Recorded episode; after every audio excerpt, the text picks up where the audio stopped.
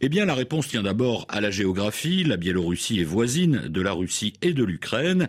Elle présente même le notable avantage d'avoir une longue frontière commune avec le nord de l'Ukraine, une frontière qui est située à même pas 100 km de Kiev, et c'est d'ailleurs de là qu'était partie l'invasion russe l'an dernier vers la capitale ukrainienne avec le succès que l'on sait. Il y a ensuite les liens politiques et culturels qui existent de longue date entre Moscou et Minsk. Du coup, la position géopolitique de la Biélorussie est importante pour le Kremlin. Le président Loukachenko, qui a été très fortement contesté à l'été 2020 par ses opposants dans le pays, qui estimaient que sa réélection était frauduleuse, doit jouer l'équilibriste sur tous les tableaux. En interne, il est en train d'accentuer la répression contre ses opposants avec de nombreux procès en cours, dont celui de la femme qu'il a affrontée en 2020 au scrutin présidentiel, Svetlana Tiranovskaya. Une tentative sans doute un peu vaine de museler définitivement toute voix discordante, deux ans et demi après ces immenses manifestations qui avaient donc failli le déloger. Vis-à-vis de Moscou, Loukachenko joue un jeu habile mais dangereux avec le grand frère russe, au pouvoir depuis 1994. Il s'est toujours présenté comme un proche allié de la Russie.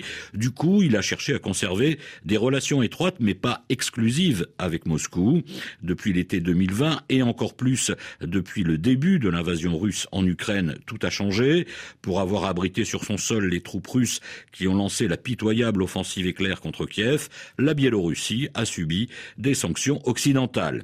Aujourd'hui, en tout cas, Loukachenko sait que le soutien russe est essentiel à son maintien au pouvoir, mais il sait aussi que faire entrer son pays en guerre contre l'Ukraine menacerait tout autant son fragile pouvoir en risquant de réveiller la colère de son peuple. D'où cet exercice d'équilibriste auquel il se livre, sous forte pression de Vladimir Poutine, qui a même fait le déplacement à Minsk très récemment. Les Russes voudraient obtenir un engagement plus concret de Minsk dans le conflit qui l'oppose à Kiev. Ou alors il s'agit d'un leurre, la Russie faisant croire aux Ukrainiens que la prochaine offensive d'envergure contre le nord de l'Ukraine viendra du même endroit que l'an dernier, le territoire biélorusse. Quoi qu'il en soit, la question reste posée. La Biélorussie, qui vient de débuter avec la Russie de nouveaux exercices militaires conjoints, est-elle un simple complice de Moscou ou se prépare-t-elle, un peu contrainte et forcée, à s'impliquer davantage dans le conflit Question sans réponse pour l'instant. Il ne faut jamais oublier que politiquement et diplomatiquement, les deux pays se tiennent par la barbichette. Moscou tient à cette alliance qui fonctionne encore avec un pays de l'ex-espace soviétique.